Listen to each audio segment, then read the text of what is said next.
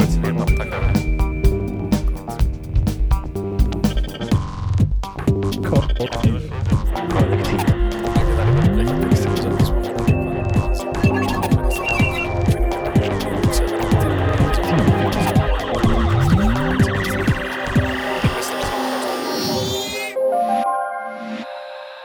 Kollektiv? Ist es noch Science Fiction oder ist es schon Realität, wenn eine SpaceX-Rakete in den Weltraum startet, um Menschen zur ISS zu bringen? Der Start für die kommerzielle Raumfahrt hat begonnen und die USA schauen gebannt in den Himmel, also die Teile der USA, die gerade nicht am Protestieren sind, natürlich. Oh ja. Ähm, Peter ist zu Gast und Humor in diesem Podcast. Und Peter, du bist ein Kenner der Science-Fiction-Serien, der alten Schule und der neuesten Science-Fiction-Serien. Wie realistisch ist denn das, dass wir mittlerweile schon in der Zukunft leben, die in den Science-Fiction-Serien eine Rolle spielt? Sind wir schon so weit? Oh Gott, äh, wissenschaftlich betrachtet, äh, das ist schwierig. Äh, wissenschaftlich betrachtet ist alles relativ. Mhm. Ähm, und die Zukunft ist kommt noch, aber wenn sie dann kommt, dann verpassen wir sie. Mhm. Das ist schon wieder vorbei. Das ist das ewige Problem dann. Was gibt es schon, äh, was in Science-Fiction-Serien eine Rolle spielt äh, im echten Leben und was noch nicht? Oh, da gibt es vieles. Also ähm, das Wunderbare an der Science Fiction ist ja, das basiert ja eigentlich auf der einfachen Frage, was wäre wenn? Mhm. Und solange, äh, sobald jemand da ist, der sich Gedanken drüber machen kann äh, äh, und, und, und eine, eine Story drum wickeln kann, entwickeln sich daraus einfach äh, weitere Fragen und weitere Überlegungen, die dann dazu führen, dass Sachen wirklich umgesetzt werden. Zum Beispiel Jules Verne, geschrieben hat über äh, ein, ein U-Boot und U-Boote wurden dann wirklich erfunden. Ähm, in, in, in, Star Trek gibt es auch zum Beispiel sehr viele Dinge, die heute ähm, gang und gäbe sind, wie, wie, wie Tablets zum Beispiel. Mhm.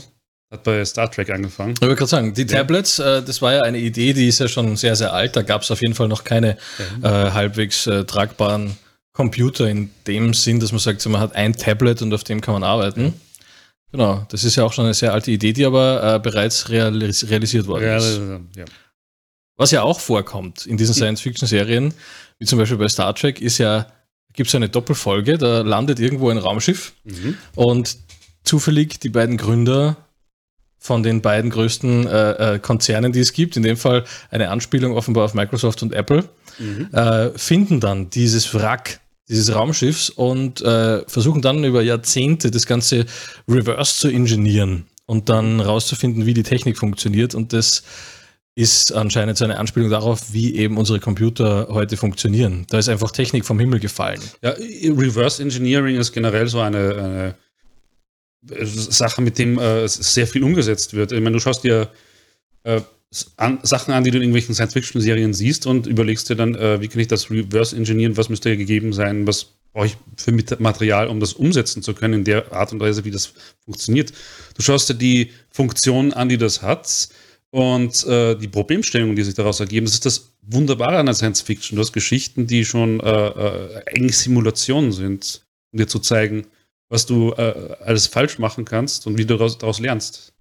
Jetzt haben wir äh, ganz schön viel Science Fiction auch gesehen, jetzt beim Raketenstart äh, von, von SpaceX Ja. und auch bei den Probemissionen natürlich.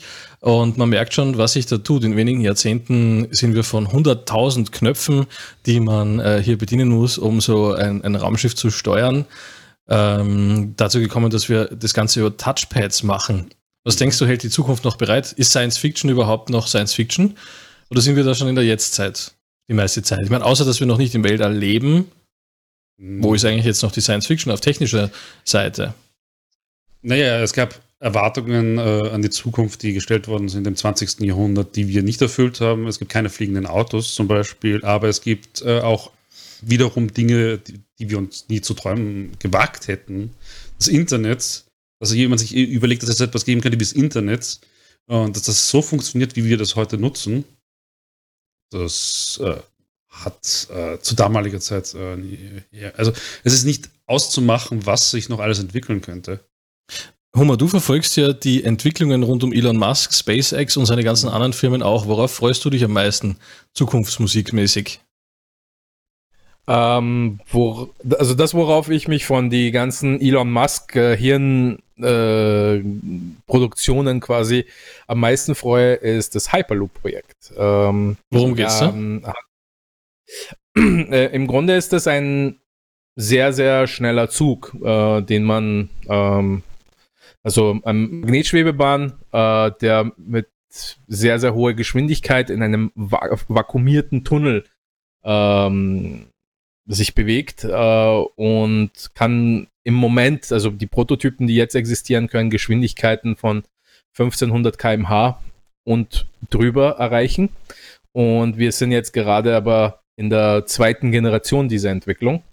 Sprich, wenn man sich dann ausmalt, wie sich äh, Mobiltelefone über die letzten 30 Jahre entwickelt haben, kann man sich auch vorstellen, wie das Ganze vielleicht in 30 oder 50 Jahren aussieht.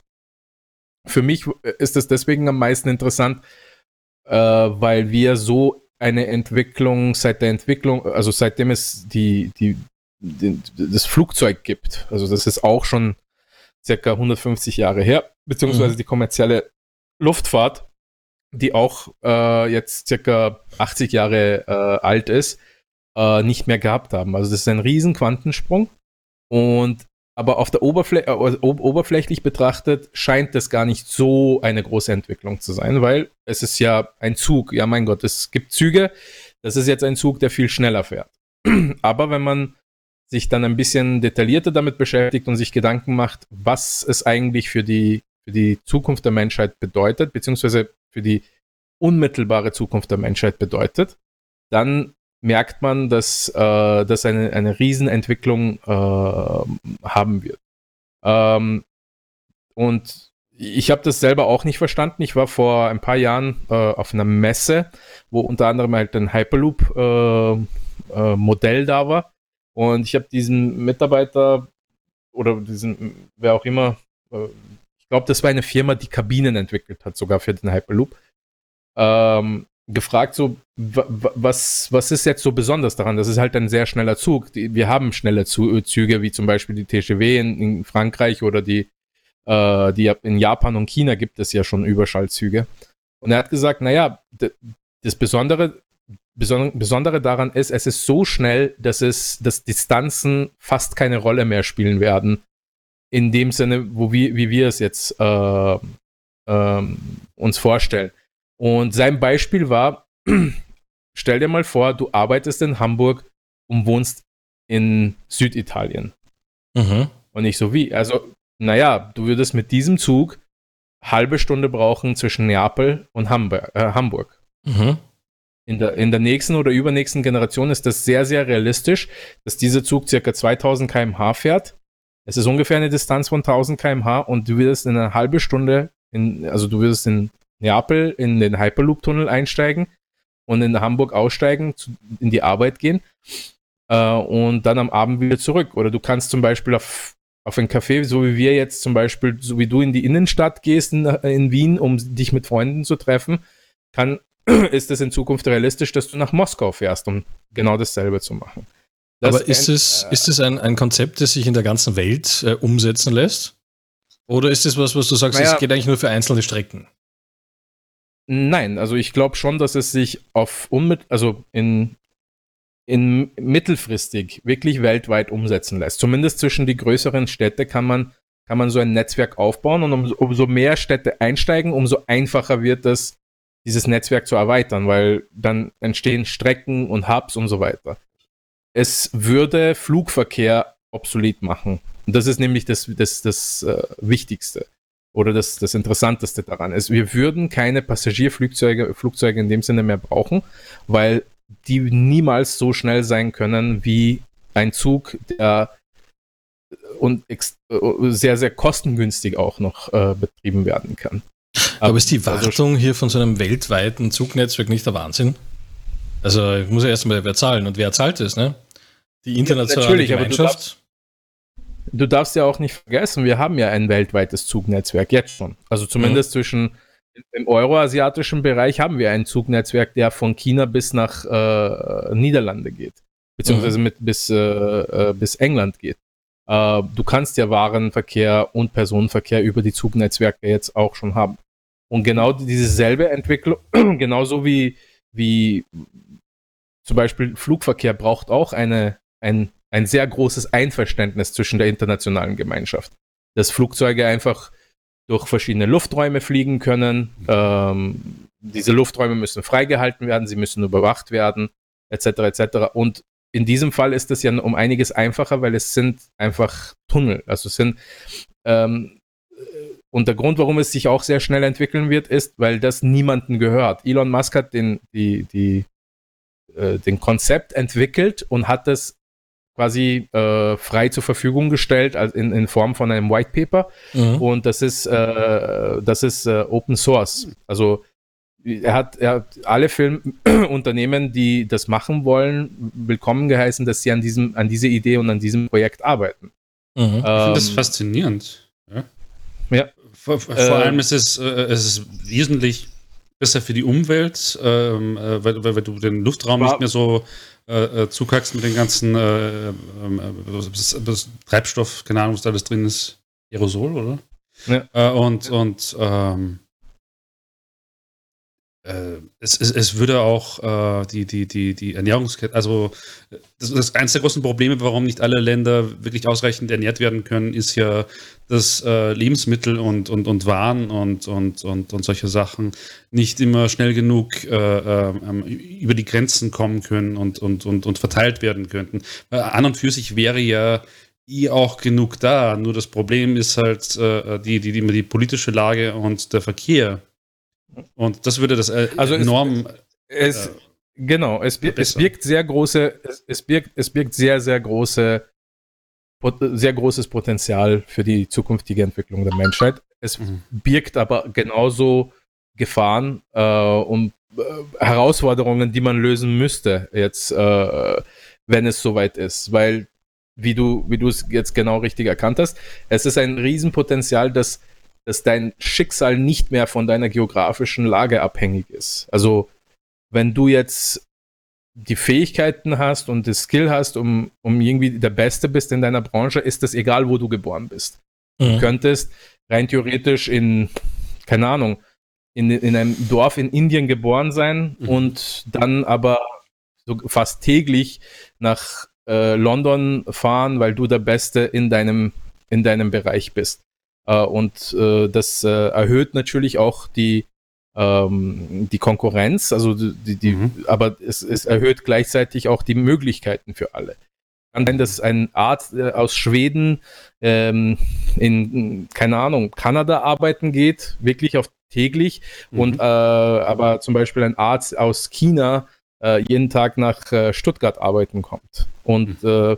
Äh, ähm, was noch dazu kommt, ist natürlich, der Wohnort ist nicht mehr wichtig. Ergo, die Immobilienpreise werden, also die Immobil der Immobilienmarkt wird sich extrem verschieben, weil es ist nicht mehr wichtig, dass du in Wien wohnst, um in Wien zu arbeiten, sondern du kannst irgendwo in der Pampa wohnen. Solange du eine Hyperloop-Verbindung hast, kannst du jederzeit, äh, also jeden Tag nach Wien pendeln äh, und zwar sehr, sehr schnell und bequem.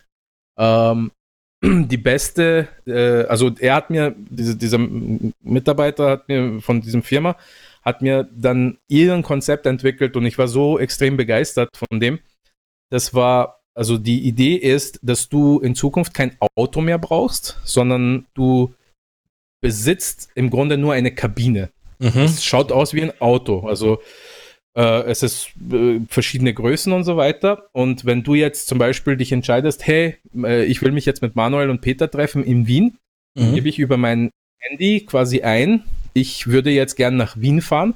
Es zeigt mir ganz genau an, wann ich bei euch ankomme und steige in meine Kabine ein. Ein automatisch fahrender, fahrendes Chassis, quasi ein Motor und vier Reifen, elektrisch, äh, kommt zu mir nach Hause binnen Minuten, lädt mein, meine Kabine drauf auf und das ist dann mein Fahrzeug und das fährt mich zum Hyperloop-Station, mhm. lädt dann das, die Kabine ins Hyperloop auf und binnen 20 Minuten oder 15 Minuten bin ich aber in Wien bei dir um die Ecke, wo auch immer ich meine Kabine abstellen kann, mhm. steige ich aus meiner Kabine aus.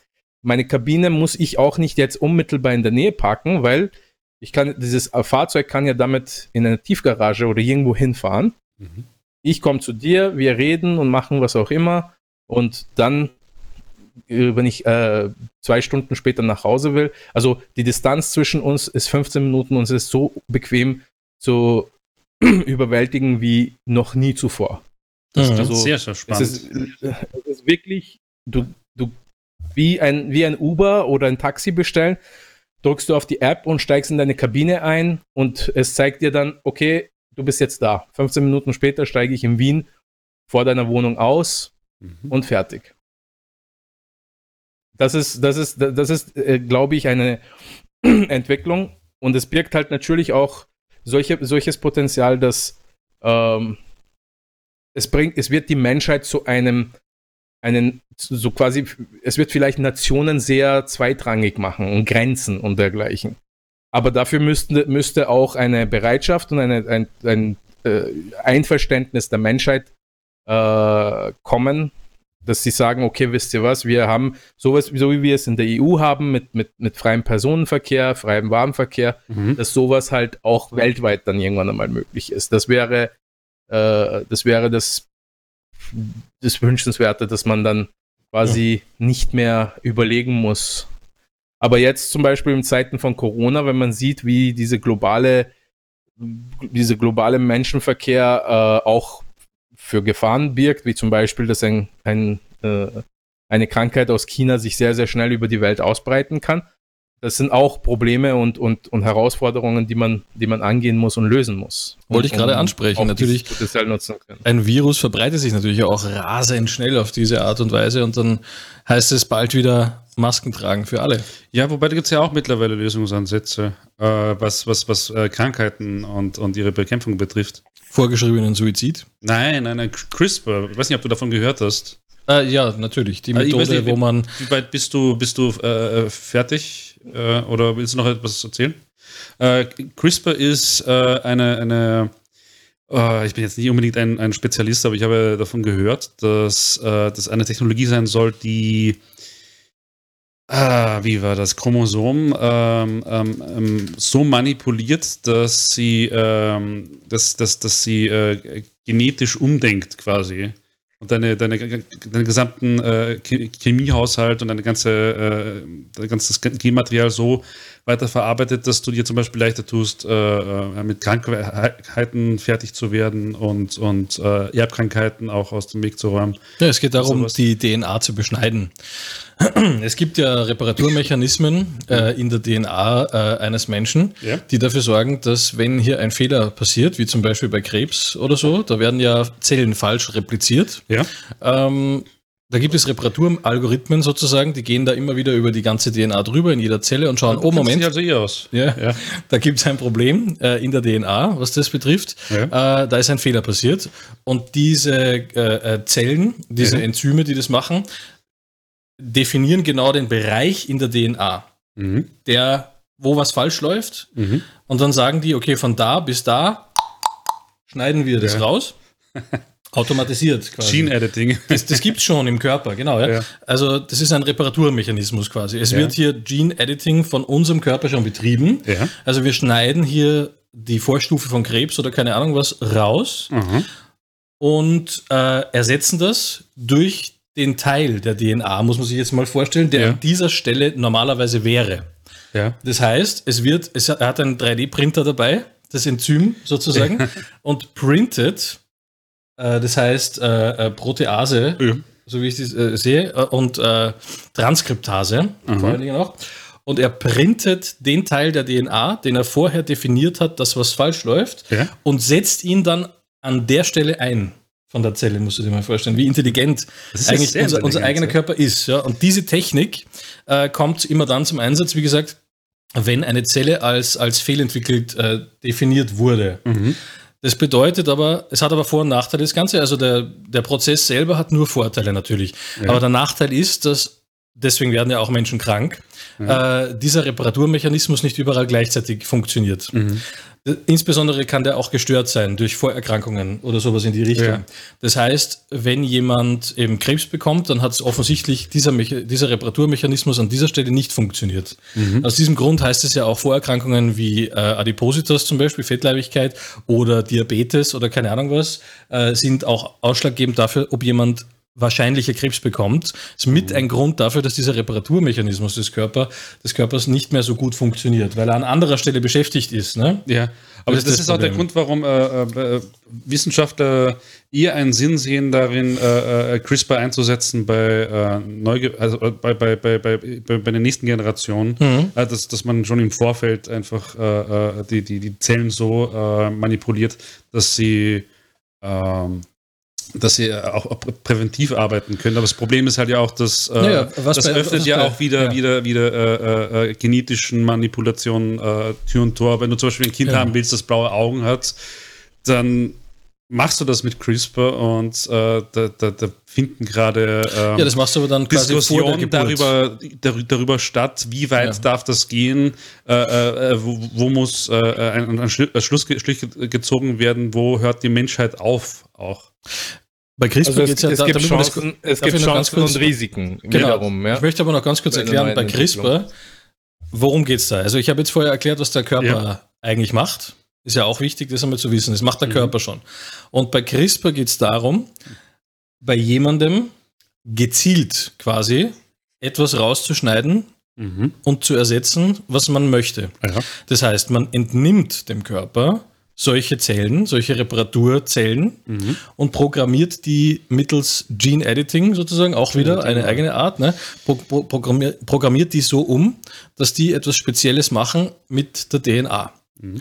Und zwar mit der, mit der ganzen DNA. Das heißt, du musst ganz schön viele Zellen umprogrammieren. Du musst zuerst einmal die Zellen rausnehmen aus dem Körper, Mhm. dann Tausende, aber Tausende Zellen umprogrammieren. Deswegen ist das momentan eine sehr, sehr teure Technik. Das Ja, zu machen. und eher bei, bei, bei, äh, bei, äh, äh, bei, bei wenn, wenn du bei der Planung bist deiner Kinder eig- eigentlich immer einiges realistischer, wenn noch nicht, nicht alles Genau. aufgebaut ist. Genau, da ist es Weil du noch realistischer, ja. Stammzellen und so etwas äh, äh, noch manipulieren kannst. Genau, darum geht es. Ja, genau. Also deswegen sagst du, mit den blauen Augen, das kann man im Nachhinein nicht mehr korrigieren, zum Beispiel mit CRISPR, weil der Mensch hat dann einfach andere Augen. Also Ja. Ja, aber soweit, soweit ich weiß, kann man das. ja, Soweit also das ich weiß, kann man das im, kann neu. man das im Nachhinein. äh, Das ist nämlich das, äh, was ich, äh, ich habe es auch mal im Podcast gehört, dass die nächsten Entwicklungsstufen, weil CRISPR befindet sich ja auch irgendwo in der, Mhm. in dieser Entwicklungs, Sind, glaube ich, in der bis ersten Phase. Mhm. ja, Also- in die ersten Phasen. CRISPR ist ja im Grunde nur ein Werk, ein Werkzeugkasten. Ähm, weil wir hatten bisher keine Möglichkeit oder, oder nicht effiziente Möglichkeiten, DNA zu verändern. Also wirklich zu manipulieren, wie wir Mhm. es gern hätten. Und mit diesen Werkzeugen geht's. Also im Grunde ist das äh, Werkzeug, das man programmieren kann, um, damit das irgendwas macht. Das Problem ist aber weiß, auch, es gibt keine hundertprozentige äh, Garantie, dass das funktioniert, weil die Zellen können Ja. einerseits vom Körper nicht angenommen werden oder es können zu wenige Zellen sein für die Aufgabe zum Beispiel. Ja, also Natürlich, das ist das Problem. gesagt, ne? du, zahlst zuerst, du zahlst zuerst Ja, aber- 100.000 Euro äh, dafür, dass de, dafür, dass dir das injiziert wird und danach gibt es nicht mal eine Garantie, dass es funktioniert. Auf dem Stand sind wir im Moment. Das muss man auch dazu sagen. Ja, aber, aber die ersten Handys, die es gegeben hat, haben auch irgendwie äh, im Bereich von ein paar hu- 10.000 Euro gekostet. Mhm. mittlerweile weißt du, was ein Handy kostet. Also Mhm. die, das, es, ist, es befindet sich irgendwo in dieser Entwicklungsstufe. Das, das Interessante, glaube ich, daran ist, es, es birgt natürlich Risiken und es birgt wiederum äh, Gefahren und äh, das muss man sich auch äh, genau anschauen. Aber so, so wie ich es gehört habe, dein Körper erneuert sich ja kontinuierlich. Also kontinuierlich werden Zellen ausgetauscht, alle Zellen scheiden aus, also Mhm. alte Zellen scheiden aus. Und ich glaube, es gibt so diesen Spruch, dass man nach sieben Jahren kom komplett seine Zellen ausgetauscht hat einmal. Im Laufe eines Lebens drei oder viermal. Von, ja, den, von den Knochen äh, äh, und, und, und, und Muskelgewebe, glaube ich, abgesehen. Mhm. Äh, ja, also äh, ich glaube, ich, und ich glaube, Fettgewebe auch. Also, also aber man, man, Ja. man, Im man Grunde, im Grunde verändert seinen Körper ständig durch, Heilung und mit diesem, mit, äh, somit kannst du auch das Ganze so programmieren, dass quasi das nächste Mal, wenn Zellen ausgetauscht werden in deinem Körper, mhm. meinetwegen in deine Augen, dass da quasi dann so diese Zellen eingesetzt werden, dass du dann blaue Augen bekommst oder, oder grüne Augen bekommst oder blonde Haare bekommst oder weil du, zum Beispiel, Manuel, äh, wenn du deine Haare wachsen ja nach und wenn sie nachwachsen mit, mit dem Alter, werden sie irgendwann mal grau. genau nach demselben Prinzip kann man sie auch so verändern, dass sie blond werden oder nicht grau werden oder nicht grau werden. Naja, also ja. das ist jetzt schon sehr gewagt. Also das sind wir jetzt schon wieder im Bereich Science Fiction. Nein, nicht unbedingt, weil äh, der, der, Grund, warum deine Haare äh, äh, grau werden, ist, weil äh, der Körper kein äh, Melanin mehr herstellt, wenn ich es richtig habe. Das ist so die, die, die, die, ähm, die äh, Pigmente, mhm. die, die, Farbpigmente in, in, in, deinem Haar. Mhm. Aber das kannst du theoretisch ähm, auch wieder umstellen, dass dein Körper das schon wieder herstellt. Tatsächlich, aber das, also, was, was, ist dann mit diesem ganzen, mit den Tinkturen, die da verkauft werden, die die Haarwurzel stimulieren ja sollen und so? Die, die, arbeiten ja nicht äh, äh, auf genetischer Basis, also das ist ja eh auch relativ äh, unrealistisch. Ich meine, aber, vielleicht gibt es die Möglichkeit, äh, irgendwas, irgendwas zu stimulieren, aber äh, aber im glaub, Falle vom CRISPR arbeiten arbeiten sie halt auf, auf DNA-Ebene und da kannst du wirklich tatsächlich mhm. auch sehr, sehr große, sehr, sehr grobe Veränderungen vornehmen. Das ist, das ist, glaube ich, auch die, die, die, die, das Interessante daran. Mhm. Aber natürlich birgt halt wiederum sehr viele Gefahren, weil CRISPR kostet Geld. Mhm. Äh, und es kostet, und du kannst dann natürlich einen Preis darauf setzen, wie lange jemand lebt oder wie gesund jemand ist oder wie fit jemand ist. Und äh, dann siehst du vielleicht dann so eine Entwicklung, dass die armen Menschen sich eher negativ oder normal bleiben, aber mhm. die, die Reichen, die können sich dann ewig langes Leben leisten und äh, wenn wir jetzt bei Science Fiction wären, äh, ich weiß nicht, kannst du äh, Altered Carbon? Ähm, mhm. Altered, Altered Carbon, ja. Ja, ja aber Manu hat mir davon erzählt.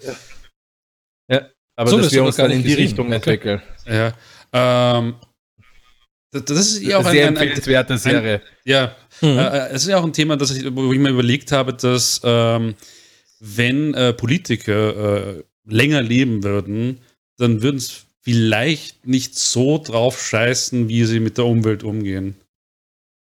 Ist mhm. so eine mhm. Überlegung. Weil wenn, im Moment ist ihnen alles wurscht, weil sie sind dann äh, äh in, in, mit 80 sterben sie eh und bis dahin leben sie halt wie die Maden im Speck. Und vielleicht äh, wären es ein bisschen sorgfältiger, wenn sie sich drüber, wenn sie drüber nachdenken, äh, ja, ich, ich hinterlasse die Welt nicht nur meinen Kindern, sondern irgendwie auch mir selber. Ich sollte vielleicht ein bisschen sorgfältiger damit umgehen. Also, wobei ich kenne auch, äh, äh, ich weiß nicht, ob es sagt der Torchwood etwas. Ja. Das ist so, ein, äh, auch so eine britische Serie. Und da gibt es äh, eine ganze Staffel, da geht es darum, dass auf einmal der Tod einfach abgeschafft ist und die Leute nicht mehr sterben können. Und es kommt zu massiven Problemen, weil äh, äh, es sterben einfach keine Menschen mehr, aber es werden immer wieder neue geboren und die, die Lebensmittel gehen aus, die Ressourcen laufen aus und es werden halt dann Leute systematisch einfach eingeäschert, weil sonst die Erde damit nicht äh, zurechtkäme. Und da kannst du mal sehen, wie, wie, wie wie arg das schon wäre, wenn es tatsächlich so etwas gäbe. Also, dass, dass, dass, dass Tod und Krankheit schon auch einen Sinn hat, dass es nie einfach nur da ist, weil da irgendetwas im System falsch gelaufen ist. Das ist natürlich scheiße ja, aber, ist. Aber, aber Peter, Peter da, da bin ich, da, da muss ich leider widersprechen. Also hm? ähm, Überbevölkerung, das ist, das ist was, worauf es hinausläuft bei, bei dem, bei der, Staffel, die habe ich gesehen. Überbevölkerung kann natürlich passieren, aber du darfst ja auch nicht vergessen, wir hatten vor 100 Jahren oder 150 Jahren die Möglichkeit, für zwei Milliarden Menschen äh, Lebensmittel zu produzieren auf der gesamten Erde. Das bedeutet, dass man hat gesagt, okay, sobald wir mehr wie zwei Milliarden Menschen sind oder so, ich weiß jetzt nicht, ob es genau zwei Milliarden waren, vielleicht waren es drei, vielleicht waren es vier, aber wenn wir diese Grenze übersteigen, dann verhungern wir und dann brechen Weltkriege aus und so weiter.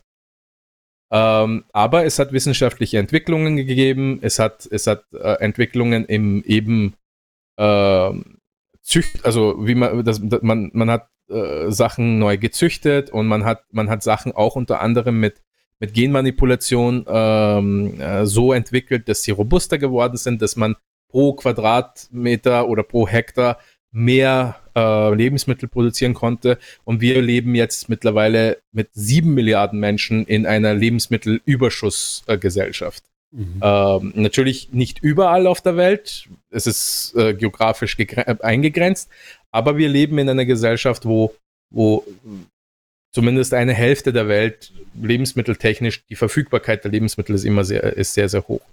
Ähm, und deswegen glaube ich nicht, dass wenn Menschen länger leben, die mhm. Frage ist, wie gesund sind sie? Weil wir leben ja jetzt mhm. auch schon fast das Doppelte wie vor, sagen wir mal, 300 Jahren. Also Durchschnittsalter ist irgendwo bei 80. Nur die Frage ist, wie hoch ist die Lebensqualität und wie lange kann man tatsächlich produktiv bleiben? Mhm. Also wenn man, wenn man sagt, okay, die Lebensqualität wird so viel besser durch CRISPR, durch äh, andere wissenschaftliche Entwicklungen, dass wir so fit sind wie 30, aber das mit 90, dann verändert das natürlich, äh, hat es sehr, sehr viele Veränderungen. Aber die Tatsache, dass zum Beispiel Leute krank sind in ihrem, äh, am Ende ihres Lebens oder dergleichen, das wird, glaube ich, dann nicht mehr der Fall sein. Hm, es wird sicher eine große Rolle spielen, auch wie fit man ist. Wenn man sich allerdings die Krankenversorgung, äh, die Gesundheitsversorgung heute ansieht, wie alt die Queen ist zum Beispiel. Ähm, die ist ja, ja auch schon in einem sehr hohen Alter. Also es scheint auch mit Geld zusammenzuhängen, ganz klar im Moment, äh, ja, wie lange man durchhält. Natürlich. Mhm. Aber natürlich hat, hängt das äh, mit Geld zusammen. Aber die Frage ist, die wir uns als Menschheit stellen müssen, äh, in welche Richtung wollen wir uns entwickeln? Ist es dann in Zukunft so, dass wenn du reich bist, ähm, länger lebst und mehr Lebenszeit zur Verfügung hast und fitter mhm. bist im Leben? Äh, ein bisschen ist das eh schon so. Also jemand, der reich ist, der kann sich die besten Privatärzte leisten, der hat Zugang zu den neuesten wissenschaftlichen Entwicklungen, was äh, Fitness angeht und so weiter. Äh, das haben wir ja jetzt schon so mhm. äh, ein bisschen. Und in, wenn das sich in Zukunft immer mehr quasi, diese Schere immer mehr auseinandergeht zwischen reich und arm, dann hat man äh, durchaus ein, ein, ein Problem. Ähm, kennst du, äh, es gibt einen Film mit oh mein Gott, Justin Timberlake. Oh Gott. gibt es ein, äh, ein, ein, Film, ist auf Netflix, heißt In Time. Habt ihr das gesehen? Nein. Mhm. Äh, da ist zum Beispiel so, dass die Menschheit eine, so mhm. Äh, Sachen entwickelt hat, Technologien entwickelt hat, wo du nie älter wirst wie 30, also dein Körper altert einfach nicht mehr. Und du hast aber äh, so quasi ein Guthaben an Zeit. Ja, das ist so durch. Doch, ich habe ihn gesehen, ein schrecklicher am, Film. Am, ja. Ach, erinnert mich irgendwie an also, Flucht ins 23. Jahrhundert. Ist ein guter Film an sich, aber es, also die, es ist sehr verstörend auch. Man hat so wie eine Uhr am Handgelenk mit der verbleibenden Lebens, Lebenszeit und es wird dann zu einer Art Währung. Warte mal, das, das ist äh, von Flucht ins 23. Jahrhundert geklaut, Logan's Run. Mit, ja. mit Michael York und äh, Peter Ustinov. Okay, ja, Peter Ustinov, da muss es ziemlich alt sein. Na, so alt ist er dann auch ja, nicht. Du bist ja auch älter. Aber, aber, aber selber ein älterer Mann damals schon mhm. im Film. Ja, also, also, äh, also es ist dann so, dass du zum Beispiel arbeiten gehst und du mhm. kriegst Stunden und Sekunden und so weiter gut geschrieben auf, dein, auf deine Lebenszeit und du kannst zum Beispiel dann entscheiden, okay, will ich noch einen Tag leben oder will ich äh, Essen kaufen und dergleichen. Also mhm. äh, da, und da gibt es Leute, die Milliarden von Jahren zum Leben haben. Das sind die, die Überreichen. Äh, und so, so, so ähnlich kann auch die Entwicklung in der Realität passieren, ja, dass, dass du ja. jetzt äh, Menschen hast, diese halt ewig leben. Altered Carbon ist ein gutes Beispiel, wenn man wieder zum Science Fiction geht. Mhm. Dass es Menschen gibt, die ewig leben und sich das beste Leben leisten können, weil sie einfach die gesündesten Körper kaufen können und so weiter. Und dann umgekehrt hast du halt Leute, die nie, äh, äh, also quasi nur, äh, nur als, als Durchlaufposten quasi ins Leben kommen, bisschen leben, arbeiten und dann wieder quasi. Ich denke auch, es ist zum Beispiel ein, ein Aspekt der kommerziellen Raumfahrt, den ja viele Leute übersehen. Es gibt natürlich die Möglichkeit, dass man jetzt äh, kommerzielle Raumfahrt betreibt und das für Passagiere macht, klar. Mhm. Das ist das eine und im Moment sicherlich das populärere. Aber es gibt ja dann noch die zweite ziemlich coole Möglichkeit, im Weltall, also weiß man ja schon, hat man also im Weltall oder in der Schwerelosigkeit zumindest einige Experimente immer gemacht. Die mhm. NASA hat es immer durchgeführt. Da ging es aber ums Leben im Weltall eigentlich hauptsächlich. Wie, wie ist das möglich? Worauf muss man achten? Wie reagieren Dinge anders, die aus, äh, der, der, aus der Schwerkraft, sagen wir mal, geboren sind? Aber sehr interessant finde ich auch den technologischen Aspekt. Denn es gibt tatsächlich die Möglichkeit, Dinge anders, zu, anders herzustellen in einer kompletten Schwerelosigkeitssituation als unter Schwerkraftbedingungen auf der Erde. Das heißt, es könnte bedeuten, dass man im Weltall einen Superrechner bauen könnte, der auch auf der Erde funktioniert, aber man kann ihn nur, Gesundheit, aber man kann ihn nur im Weltall in der Schwerelosigkeit bauen, musst du dir vorstellen. Also es gibt die Möglichkeit, Dinge anders zu herzustellen, als man das auf der Erde überhaupt kann, weil man immer an die Schwerkraftbedingungen gebunden ist. Man könnte einen komplett, keine Ahnung, dreidimensionalen äh, äh CPU, eine dreidimensionale CPU machen, die eben vielleicht Virtual Reality mäßig eine Rolle spielen könnte oder andere Bauteile, äh, die man so gar nicht herstellen kann. Ich stelle es mir schwer. Ja, es gibt vor. Dinge, äh, es, es, also es ist auch erwähnt worden gestern in dem Stream, ich habe mir ja wirklich oh. sechs Stunden oder so angeschaut von dem, ah. von dem Stream, äh, wie Elon Musk hier mit SpaceX äh, die äh, Rakete mit Aber den Astronauten hochgeschossen hat und da ist auch ein Thema Ma eben gewesen. Manuel, die Herstellung, ja? Manuel, darf ich, darf ich dir die Frage stellen mal? Was glaubst du, diese SpaceX-Entwicklung, mhm. ähm, worauf zielt es ab? Zielt es tatsächlich darauf ab, dass wir Touristen ins Weltall schicken können oder Mars kolonisieren können? Äh, oder worauf läuft es dann im Endeffekt für dich hinaus? Ja, es läuft darauf, auf, auf beides hinaus. Es läuft darauf hinaus, das ist das, was, was Elon Musk auch immer wieder sagt, dass man eine Option hat und dass man äh, die Option hat, die Erde einfach zu verlassen. Ja, Der Mars an sich ist ja jetzt noch nicht äh, äh so weit, äh, dass man sagen kann, man kann dort leben. Das ist also wirklich. Es war ja noch niemand, ja drauf. Ja. Also, äh ja, das ist auf jeden Fall, na, das, das ist aber geplant für die nächsten Jahre, denn da ist eine Planetenkonstellation, die es nur alle sieben, acht Jahre gibt. Äh, da ist der Abstand also die Entfernung zum Mars besonders wenig. Und nur in diesem Zeitraum eigentlich macht eine Mars-Mission wirklich Sinn, eine bemannte Mission. Und dieser Korridor, der wird in ein paar Jahren quasi erreicht und äh, das soll dann eben auch entsprechend durchgeführt werden, aber auch etappenweise, damit man immer die, die Lebensmittellieferungen und Sauerstofflieferungen äh, äh, ähm, äh, gewährleisten kann. Aber da sind wir ja bei der nächsten interessanten Geschichte übrigens, muss Aha. ich ganz kurz einstreuen, bei der Technik und Science Fiction. Mhm. Wir können aus der Marsatmosphäre mittlerweile unter Zuhilfenahme von Wasser, die es auf dem, äh, das es auf dem Mars gibt, Sauerstoff herstellen. Eine Entwicklung der letzten Jahre erst, eine wirklich eine Sauerstoffmaschine quasi. Das ist natürlich saugeil. Jetzt kannst ja, du da muss man auch, äh, da, ja. da, muss man schon auch äh, überlegen, dass äh, das, was wir atmen, die Luft, die wir atmen, besteht ja nicht äh, nur aus Sauerstoff, sondern eigentlich zu einem nicht unbedeutenden Teil auch aus Stickstoff. Ja, aber und wie wollen es das kompensiert? Und hat es funktioniert? Weil reiner ja. Sauerstoff ist eigentlich giftig für den Körper. Na klar, aber die ganzen anderen also, Edelgase, die, die in der Luft vorkommen, ich, die finden sich auch am Mars, ja? Was? Darf ich euch ganz kurz damit eingreifen? Ich glaube, eine ja. der Entwicklungen, die wir vielleicht ein bisschen übersehen, was SpaceX angeht und die Vereinfachung, Menschen und Material ins Weltall zu bekommen, ist, wir können im Grunde, ähm, wir können alles, was wir brauchen, um den Mars zu kolonisieren, aus dem Weltraum holen. Versteht ihr, worauf ich hinaus will? Mhm. Also rein theoretisch, das Problem ist, wir sitzen auf der Erde, es ist sau teuer und sau kompliziert und gefährlich, dass wir überhaupt einmal die Erde verlassen. Mhm. Aber wenn wir einmal die Erde verlassen haben, weil der Manuel es vorhin gesagt hat, naja, man könnte einen Supercomputer im Weltall bauen. Die Tats das Problem wird dann sein, okay, wie bekomme ich das Material, um den Supercomputer zu bauen ins Weltall?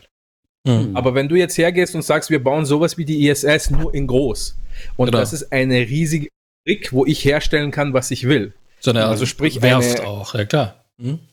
So eine Art Werft, dann kannst du die sogar die, die ähm, du kannst sogar im, im, im Sonnensystem ein bisschen herumreisen und dir äh, Asteroide holen, wo die Rohstoffe schon vorhanden sind. Sprich, du bist mhm. nicht mehr abhängig davon, welche Rohstoffe du auf der Erde hast. Und mit diesen Rohstoffen kannst du Maschinen bauen, äh, Schiffe bauen, ja.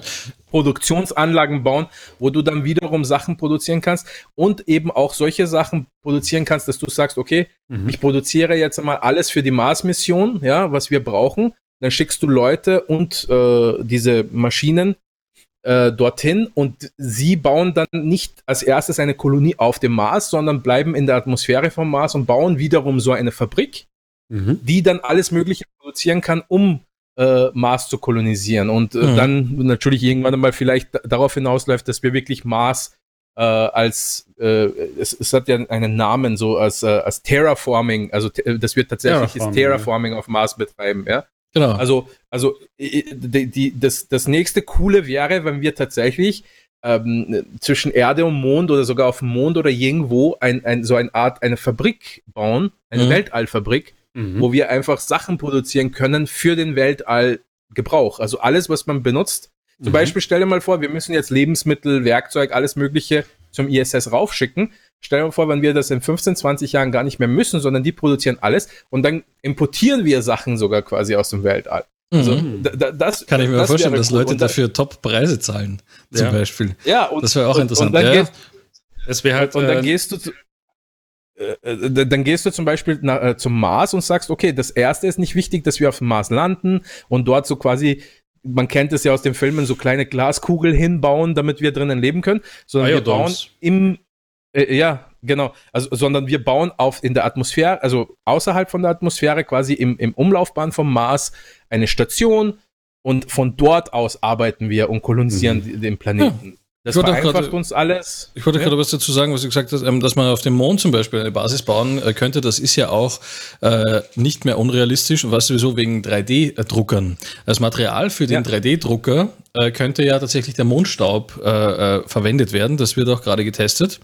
Ach, das ist, äh, hast du aus, aus diesem Video vom Harald Lesch, oder? Genau. Ja. Da besucht er ja eine Fabrik, die schon einen 3D-Drucker Hat, äh, entwickelt hat, äh, Ja, ja. dafür, dass er auf dem Mond eben zum Beispiel Ziegel und dergleichen fabriziert. Man, da, man muss nur jetzt, ich denke mal, das, das eines der wesentlichen Dinge wird sein, dass man sich jetzt mal auseinandersetzt mit dem Thema Schutzschilde. Ja, Schutzschilde Äh, ist wichtig und äh, das andere Problem mit dem Mond ist, dass wir ja von seinem Gravitationsfeld abhängig sind. Also Abbau von Rohstoffen auf dem Mond ist nicht ganz ungefährlich. Ja. Das äh, war ja auch äh, thematisiert worden, äh, ist ja auch thematisiert, them äh, thematisiert worden in dem Remake von Die Zeitmaschine nach H.G. Wells. Mhm. Ich weiß nicht mehr genau, wer der Regisseur war, der das gemacht hat, aber das Remake war halbwegs brauchbar, wobei ich das Original besser fand, aber okay. Mhm. Ähm, und das kann enorm in die Hose gehen. Stimmt, wenn wir den Mond komplett abbauen, natürlich schon. Ja. Ja. Weil ich meine, wir wissen ja nicht, was im Mond selbst drin ist. Wenn dann wenn ein Hohlkörper drin ist und das Ganze kollabiert, dann haben wir ein großes Problem. Nein, nein, da ist kein Hohlkörper drin. Wir wissen, dass Ja, der aber- Mond innen glüht. So wie die glüht Erde ja. auch, ja. Auch nicht unbedingt ungefähr. Aber, aber Immer noch, ja. Aber naja, das, das, Stimmt, ja. das, die, die, wichtigere, die wichtigere Herausforderung, die, wenn die gelöst ist, ermöglicht es sehr, sehr vieles, ist sicher und zuverlässig landen und verlassen von Himmelskörpern. Mhm. Wenn du sicher und zuverlässig auf die Erde landen kannst, wieder wegfliegen kannst, auf dem Mond landen kannst, wieder wegfliegen kannst, auf dem Mars landen kannst und wieder wegfliegen kannst, das öffnet, eröffnet einfach Möglichkeiten, dass du zum Beispiel sagst, okay, ihr, wie gesagt, kolonisieren, müssen sie nicht per se so klassisch Mhm. kolonisieren und Menschen dorthin verbannen, sondern wir, wir haben tatsächlich äh, Möglichkeiten, äh, im, im, im, im, äh, in der Atmosphäre, also in, im, im Umlaufbahn, Mhm. eine kleine Station zu bauen. Von dort aus arbeiten wir und wir können immer wieder wechselnde Crews haben und so weiter. Mhm. Aber und, und wenn wir immer diese Möglichkeit haben, natürlich, wenn wir die, die, die, äh, die Reise, also die Reise vom, sagen wir mal, zwischen Mars und Erde, dass man da jetzt einmal im Monat eine, eine, eine Mission hinfliegen muss, aus praktischen Gründen, dann wird es auch relativ bald relativ günstig werden. Und Mhm. es wird in die Richtung auch Entwicklungen geben, dass du dann bald vielleicht paar Tage zum Mars brauchst, ja. Mhm. Oder, oder, oder, oder irgendwann einmal dann vielleicht sogar noch weniger. Äh, aber die Notwendigkeit macht erfinderisch, oder? Aber jetzt gerade haben wir keine Notwendigkeit, wirklich zum Mars zu fliegen. Und wir haben auch keine Notwendigkeit, auf dem Mond zu landen. Also die politische Notwendigkeit hat es mal gegeben, aber jetzt gibt es sie nicht mehr. Ja, ich denke auch, dass das Mars-Ding, das ist ja ein bisschen auch geklaut. Also, und zwar von Nikola Tesla. Nikola Tesla, der Namensgeber ja auch von der Firma äh, Tesla, äh, von Elon Musk, hat ja geglaubt, er kann mit Marsmännchen kommunizieren. Er hat ja am Ende den Verstand ein bisschen verloren, ist ja auch geschichtlich belegt. Äh, Er wollte ja auch, äh, oder hat ja auch die Tesla-Spule unter anderem dazu verwendet, eben um mit Marsmenschen zu kommunizieren. Er hat da geglaubt, er empfängt Signale und will dann und wollte dann auch, äh, er wollte zwar nicht auf den Mars reisen, war aber immer sein großer Traum, aber er wollte am Ende sein größtes Projekt dass er sich noch finanzieren äh, hat lassen von den damaligen Geldgebern, war ja eine riesige äh, Tesla-Spule sozusagen äh, dazu bauen, unter dem Vorwand, er, er wolle Strom wireless auf der ganzen Welt verschicken. Ja, Moment, ich glaube, da, da, da bringst du was durcheinander. Nein, nein, Wenn ich mich richtig erinnere, war ja. das... Äh, war sein eigentlicher Plan auch wirklich die datenlose, äh, äh, also die, die, die kabellose Datenübertragung? Ja. Äh, das wollte ich ja er ist sagen. Ja der, er, er, ist ja auch äh, äh, der, der, derjenige, der, der äh, das erdacht hat, was wir heute unter WLAN verstehen. Genau. Und er wollte es aber Zeit, äh, zur Zeit von, von, von, von Edison. Ja. Und äh, er ist leider nie dazu gekommen, weil äh, da einiges schiefgegangen ist. Er wollte es auf den Mars schaffen mit der Datenübertragung. Das war die Motivation, weil er hat geglaubt, er empfängt Signale kann, von Außerirdischen. Kann sein, aber, ja. aber, aber äh, äh er hat ja jede Menge Aufzeichnungen dazu. Und das ist ja das Interessante. Ja. Deswegen, deswegen hat sich ja äh, Nikola Tesla dann äh, also irgendwann einmal selber äh, ans Messer geliefert bei den Gläubigern, äh, die ihm das Geld gegeben haben, mhm. weil er nicht mehr rechtfertigen konnte, äh, warum er dieses Riesenprojekt eigentlich macht und ist dann massiv pleite gegangen damit. Ja, und, aber Manuel, glaubst du Diese nicht? Idee, diese, diese Faszination mit dem Mars, ne, mhm. ist, glaube ich, so das Hauptding. Mhm. Dass man mal sagen kann, so wie in Science-Fiction-Filmen, wie das die Menschheit mittlerweile kennt, jetzt ist unser Ziel, wir leben auf einem anderen Planeten, das ist natürlich ein, ein Traum. Ich glaube nicht, dass es da tatsächlich um den Mars an sich geht, sondern dass es einfach um die Symbolwirkung geht, dabei solche Ziele zu erreichen, weil die Mikrowelle beispielsweise verdanken wir ja auch Weltraummissionen eigentlich und der Flugfahrt der mhm. modernen. Äh, und ich glaube, dass das einfach zu massiven technologischen Entwicklungen führt, wenn man sich solche Ziele setzt, solche hohen Ziele auf dem Mars zu leben ja, und so. Ja? Äh, äh, Manuel, Frage. Glaubst du mhm. nicht, dass, äh, vielleicht Nikola Tesla oder alle. Das Ding ist, wenn du jetzt einen riesigen technologischen Schritt machen willst, so wie wir die Menschheit es in die 60er gemacht hat mit den Mondmissionen, dass du dafür einen Grund brauchst. Also du kannst ja niemanden einfach erklären, wisst ihr was, wir gehen jetzt auf den Mond. Warum? Mhm. Ja, weil, weil wir es könnten. Ja, rein theoretisch könnten wir es. Äh, wieso probieren wir es nicht? Mhm. Es ist, es ist schwer. Ja. Regierungen und, und auch das Volk davon zu überzeugen, dass man etwas macht, nur weil man es, man es ja rein theoretisch könnte. Ja, und deswegen kann ja. man ja, kann man es ja verbinden mit irgendwelche, zum Beispiel in den 60er war es, äh, ja, weil das ein riesiger Schritt für die Menschheit wäre und wir müssen die Russen schlagen. Mhm. Äh, also es muss ja äh, einen praktischen Grund haben. Ja, und jetzt ist es halt, ja, aber der, jetzt, der praktische Grund ist, ist ganz klar, die Asiaten zum Beispiel haben ja, äh, entschuldige die Unterbrechung, aber die haben, die sind ja einfach sang- und klanglos auf der Rückseite des Mondes gelandet mit einer, mit einer remote gesteuerten Sonde.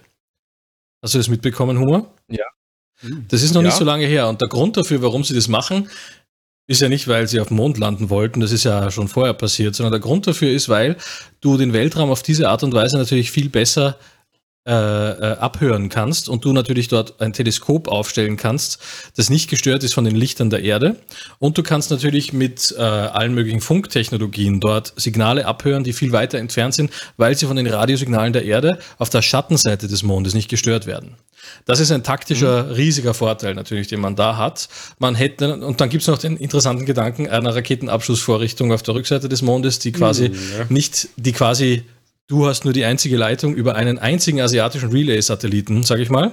Darüber wird ja die Basis gesteuert, über einen, über einen asiatischen Relay-Satelliten, der auf der, auf der Ecke des, äh, des Mondes ist, sozusagen, der gerade noch so Kontakt hat zu der Station auf der Rückseite des Mondes. Das heißt, die kann da kein Feind äh, äh von eines, eines anderen Landes reinpfuschen bei dieser Aktion. Und stell dir vor, du hast da oben eine Raketenabschussvorrichtung natürlich, wunderschön. Mhm.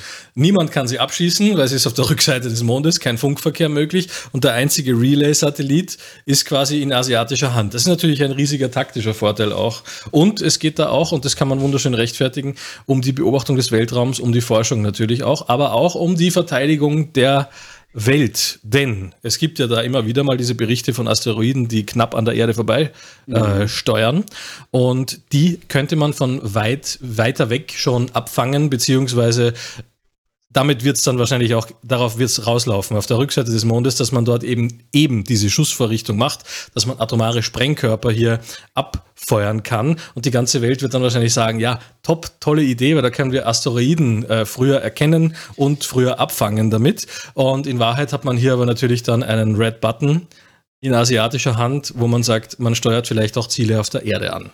Das ist ein bisschen die Angst, die ja, ich davor habe. Die militärische Strategie, die da auch dahinter steckt. Ja, aber das ist auch nicht ganz ungefährlich für den ganzen Globus, weil ja. äh, ich weiß nicht, ob du den, ob, ob du, du, du, kennst äh, noch äh, Star Trek Enterprise und ich meine jetzt nicht die klassische Serie, sondern die mit Scott, äh, Scott Bakula. Mhm. Ähm, ja am Ende der ersten Staffel, äh, haben sie einen ganzen, einen ganzen äh, Planeten zerstört, weil, weil, weil, weil sie anscheinend die Atmosphäre in Brand gesteckt haben. Mhm.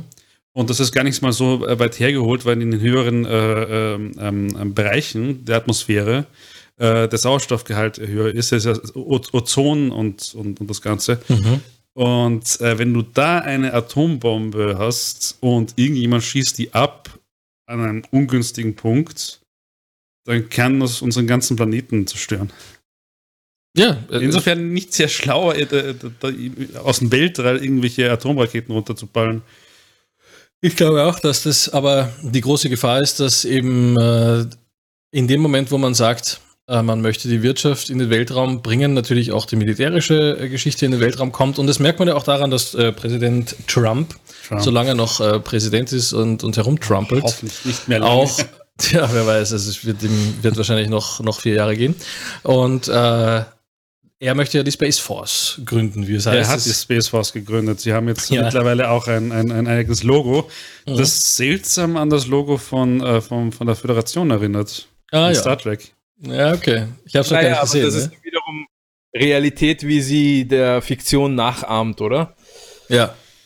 Ja. ja aber, ist klar, ja. Äh, Space Force, Manuel, genau das wahrscheinlich ähnliche Gründe, wie, wie du es jetzt gerade erwähnt hast und genau äh, ähnliche Gründe, wie, wie wir die ganze Zeit darüber reden, weil das natürlich dann die nächste große Entwicklung ist und das ist eine Entwicklung, wie zum Beispiel in den 60ern, äh, wenn, wenn es um den, um den Moon Race gegangen ist, also die, die, diese, diese, dieser Wettlauf zum Mond, mhm. die Länder, die da quasi mit äh, dabei waren, die sind jetzt die vorherrschende Mächte auf der, äh, auf der Welt. Ja? Mhm. Also hätte Russland es wahrscheinlich damals zum Mond geschafft, wäre vielleicht, hätten wir jetzt eine andere Situation. Ja? Also äh, das sind, also es hat riesige Implikationen und, und da will vielleicht Trump zumindest einmal symbolisch sagen, okay Leute, wir werden diese Herausforderung auch angehen.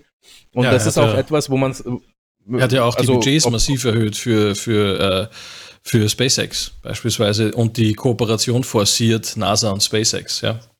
Ja, äh, ist ja, ist ja auch sinnvoll. Ich meine, wir haben, wir haben vor dem Podcast, ich und Manuel haben darüber geredet, dass, dass die Soyuz-Raketen, das sind jetzt momentan mhm. die Raketen gewesen, die Leute zum, zum, äh, zum ISS gebracht haben, 66 gebaut worden sind. Mhm. Also, das erste Mal. Der erste Flug halt. ja, ja, es ist ja Wahnsinn. War, der erste Flug war 1966, war für die Soyuz-Rakete. Für diese, diese äh, Explorer und Challenger ähm, äh, Raketen äh, oder äh, Shuttles, die es in den USA gegeben hat vom NASA, die sind auch irgendwo aus den 80ern. Mhm. Also wir haben einfach die letzten Jahrzehnte seit dem Ende des Kalten Krieges keinen wirklichen Grund gehabt, äh, in die Richtung Entwicklungen voranzutreiben. Äh, und aber es haben sehr, sehr gute technologische Entwicklungen in der freien Wirtschaft gegeben. Und jetzt kommt mhm. die freie Wirtschaft wieder zurück und bringt diese Entwicklungen mit dem Mindset noch dazu, dass das alles wirtschaftlich und äh, wirklich benutzerfreundlich sein muss. Mhm. Ich äh, verweise auf, auf Manuels Beobachtung, dass vorher waren es 3000 Knöpfe und jetzt sind es Tablets, ja, die, mhm. mit denen man das Ding steuert. Mhm. Und, und das, ist, das ist eigentlich eine sehr, sehr gute Entwicklung. Die Frage ist, wie, entwick wie, in welche, wie nutzen wir es?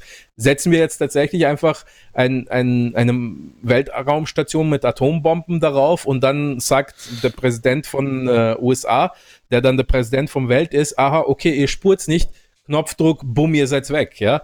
Mhm. So, so, solche Situationen haben wir ja schon mal gehabt, ja, äh, im Kalten Krieg mit, dem, mit den Atomwaffen.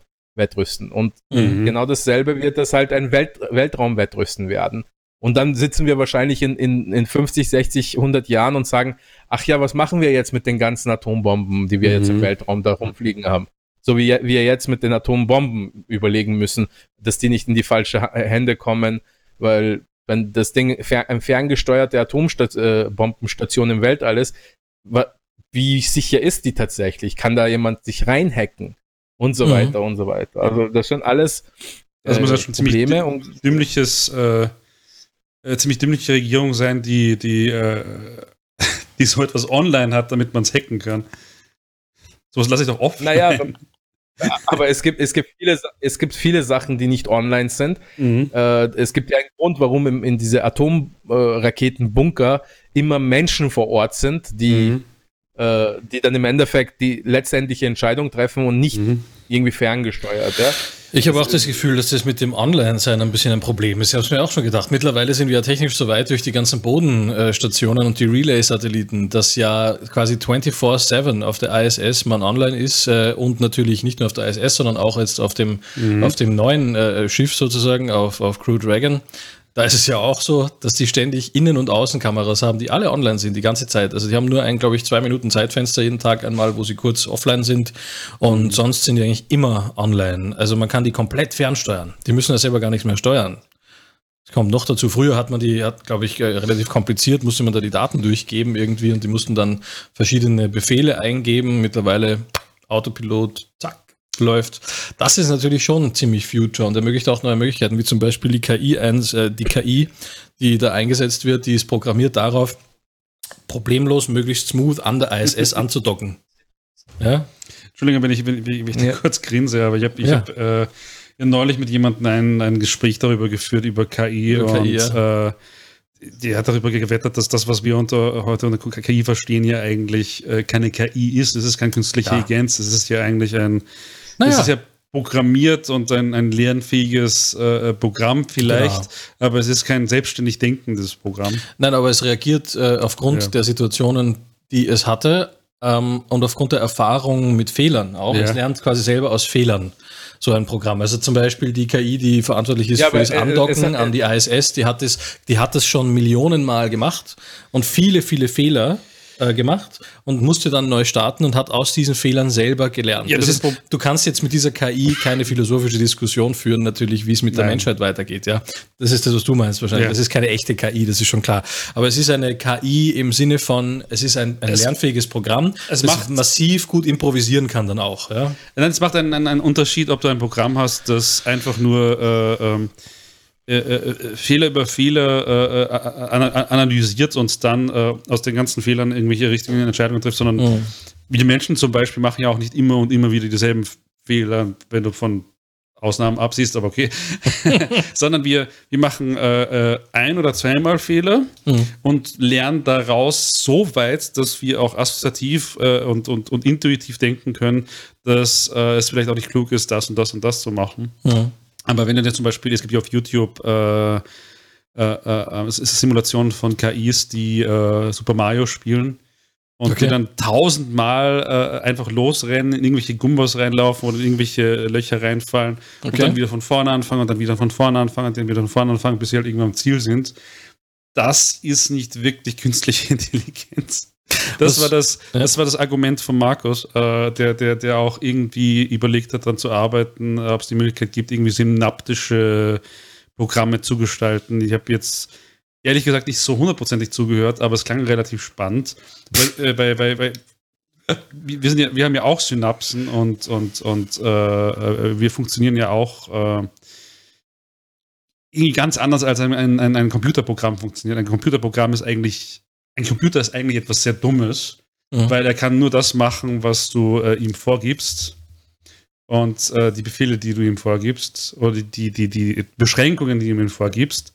Und selbst wenn du einen Computer hast, der, der selbstständig lernt, ähm, dauert das halt wirklich seine Zeit, bis er so weit ist, dass er vernünftig arbeiten könnte. Ich meine, da, müsste- da müssten wir schon wirklich äh, reden äh, im, im Bereich von.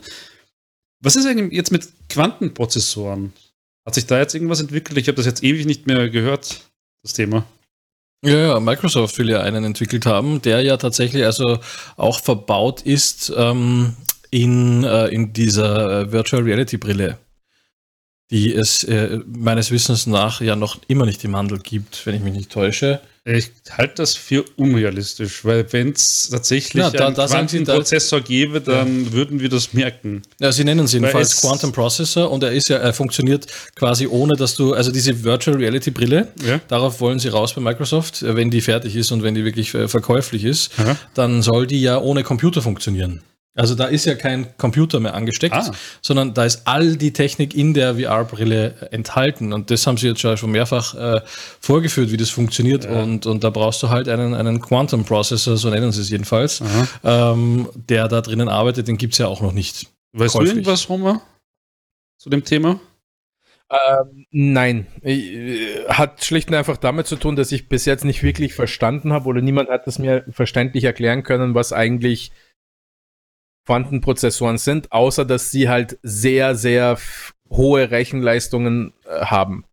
Ähm, Jetzt aber Ich das verstanden habe, Aber- basieren sie aber- auf den, auf den Grundsätzen der äh, Quantenphysik. Und äh, Ja, äh, so, so habe ich es auch verstanden. Aber um, um das Ganze ein bisschen anders äh, anzugehen, äh, Tatsache, also Fakt ist, Prozessoren sind die letzten Jahre immer schneller geworden. Es gibt ja diese Mhm. Moore's-Regel, die sagt, okay, alle x Jahre werden die doppelt so schnell. Mhm. Und diese Quantenprozessoren äh, ändern ja nichts daran. Also die werden ja immer schneller. Es ist ja für uns im Endeffekt als, als Nutzzieher von Technologie, egal ob das jetzt ein, was auch immer für ein Prozessor dahinter steckt, wichtig ist, dass die Technologie funktioniert und dass, ob sie sich weiterentwickelt. Und das tut sie und das wird sie.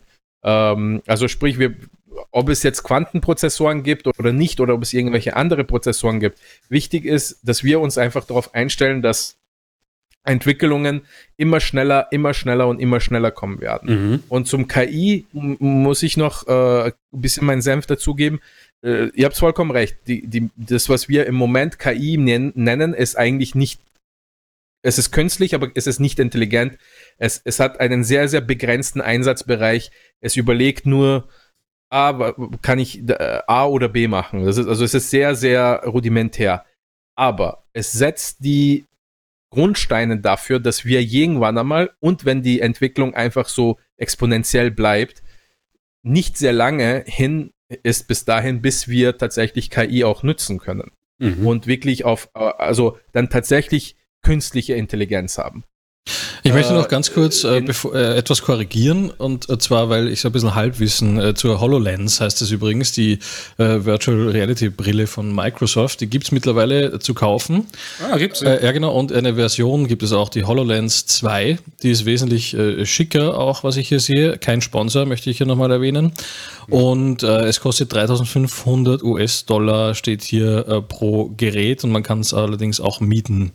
Ähm, und der Prozessor wird hier nicht mehr als Quantencomputer irgendwie geführt. Das war wahrscheinlich ein bisschen äh, äh, vollmundig hier bei einer Keynote, die ich dazu gesehen habe, dass die das Quantencomputer genannt haben. Also Microsoft unterstützt zwar mehrere Projekte für Quantencomputing, aber im Moment scheint es ja da äh, noch äh, an, an Forschungsarbeit zu liegen, bis einer wirklich vorliegt.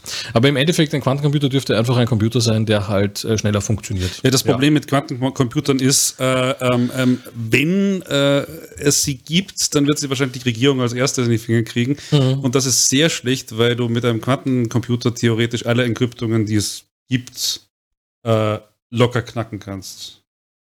Ähm, Äh, ja, aber du, du äh, nein, nein, nein, Mo- Moment einmal. Aber gleichzeitig ist es so, dass du, wenn es, äh, wenn es Quantencomputer gibt, mit Quantencomputer auch neue Entkryptungen machen kannst.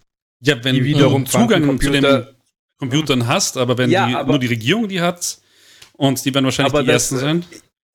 Na, ich glaube nicht, dass die Regierungen die ersten sein werden. Ich glaube, große Konzerne wie Google, Microsoft, Amazon, die werden die ersten sein, die, die Zugang zu denen haben.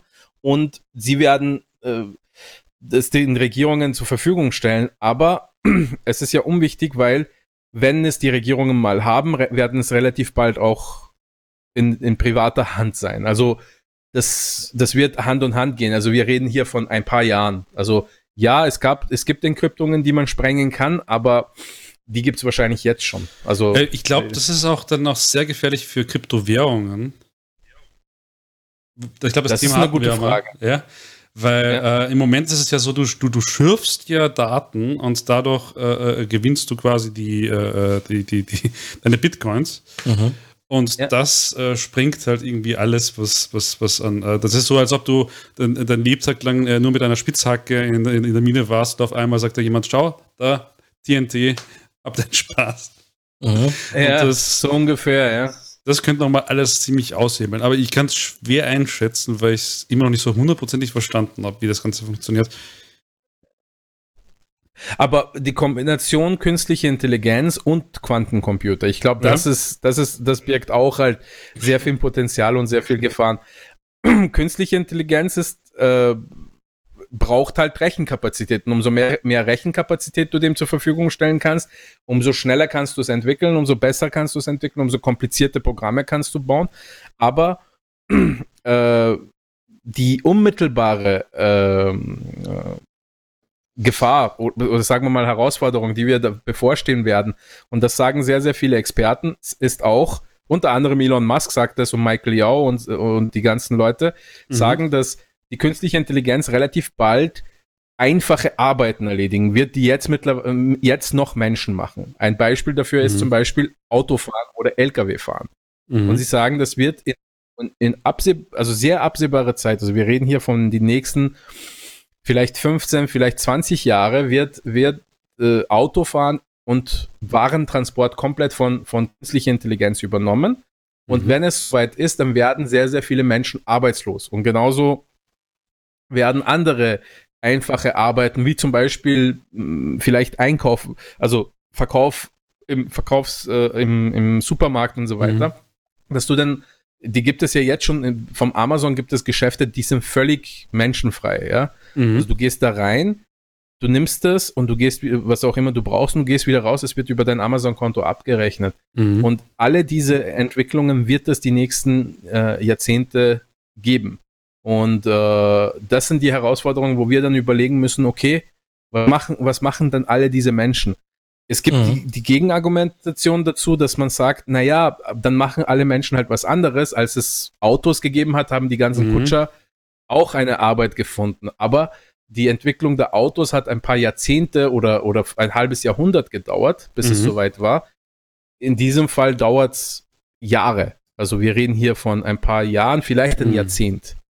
Also das wird in einer Generation, also in, in ein Mensch in, seiner, in, in seinem Lebzeit erleben, dass er einen Beruf lernt und dieses Beruf ist, existiert dann mhm. einfach nicht mehr. Ja. Äh, auch, auch so solche Sachen, die jetzt wir machen. Ich meine, äh, jetzt sagen wir mal Videoproduktion. Das, was wir machen, kann durchaus von einem Computer viel einfacher gemacht werden, irgendwann einmal, ja. Ja. Das einzige Problem ist, das einzige Problem ist, dass so ein Computer relativ teuer ist im Moment. Aber dann mit Quantenprozessor und so weiter, dann kann es sein, dass, ja, dann gibt dass es. Dass sich das alles nochmal ziemlich umhaut. Mein persönliches Highlight war gestern äh, bei dem äh, Stream mhm. von äh, dem Start der Tesla-Mission, dass Gwyn Shotwell ein bisschen zu schnell in das Studio äh, gekommen ist in äh, SpaceX Headquarters und dann schon auf Sendung war und noch ein Kaugummi runterschlucken musste, dann live auf Sendung. Kaugummi runterschlucken, sehr gefährlich. Kann, sollte man sich ansehen. Gefährlich. Gwynshot ist, äh, ist, ist Senior Engineer und fürs Tagesgeschäft äh, zuständig und für die Neukundengewinnung bei SpaceX. Ah. Also die repräsentative Spokeswoman sozusagen, die mhm. sich auch ganz gut auskennt in technischer Hinsicht bei SpaceX und die ist gestern da in das Studio geschliffen worden irgendwie. Mit, mit fünf Minuten Verspätung angekommen, war schon zack auf Sendung.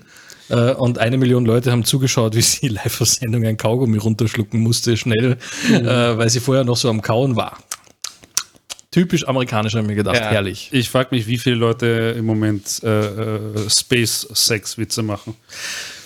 Ja, ich meine, ja. Elon Musk ist schon ein bisschen sexbesessen auch. Ich meine, of course, I still love you heißt äh, das, heißt, die, heißt das äh, Drone, Drone Ship, wie sie es nennen, mhm. äh, wo die Stage One dann wieder landet und dann muss man sich überlegen, bei Tesla. Tesla. Ist euch schon mal bei Tesla was aufgefallen? Welche Tesla-Modelle es gibt? Nein. X, Y. Ja. Model X, Model Y und Model 3, ja.